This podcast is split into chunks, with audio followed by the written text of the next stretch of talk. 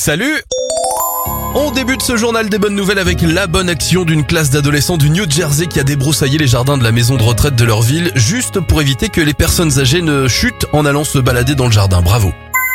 Bonne nouvelle people, Nabila aurait laissé entendre qu'elle serait enceinte de son deuxième enfant. Elle l'a expliqué lors d'une interview ce week-end que ça allait arriver très prochainement, incessamment sous peu.